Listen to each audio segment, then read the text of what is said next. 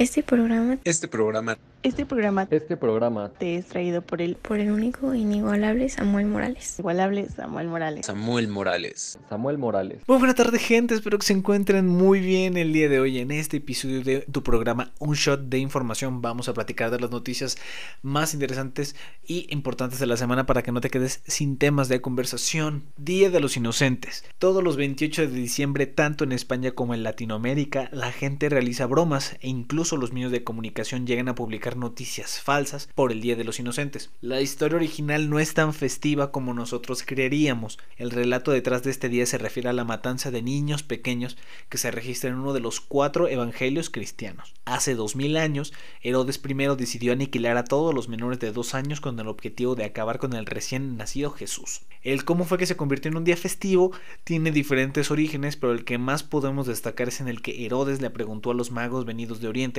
reyes magos, sobre quién sería el futuro rey. Pero los tres reyes magos aparentemente lo engañaron llevándolo por caminos cerrados y durante mucho tiempo se convirtió en tradición hacerle bromas a la gente durante este día. Los tacos de Juan Pazurita. La Milagroso es el negocio de taquería que le pertenece a Juan Pazurita y ha sido tema de conversación más de una vez. En esta ocasión, Fofo Márquez, que ha sido un creador de contenido, hizo que se volviera viral de nuevo este negocio en base a los puntos fuertes y débiles. El TikTok reseña empieza con puntos en contra del negocio, en el que no se acepta efectivo, el servicio es malo, no se encuentra con suficiente iluminación y tardan en entregar la comida. Y como ya nos ha pasado en otros negocios o restaurantes, tenemos que descargar la aplicación para poder ordenar. El video acaba cuando califica la carne con comentarios como el que la carne está dura y que no se puede masticar bien. Pero déjame saberlo, tú ya los probaste, quiero saber tu opinión. ¿Aumentan las vacaciones? En poco tiempo se publicará la reforma por la que los trabajadores del sector privado tendrán desde 12 días de vacaciones al año. Entrará en vigor el primero de enero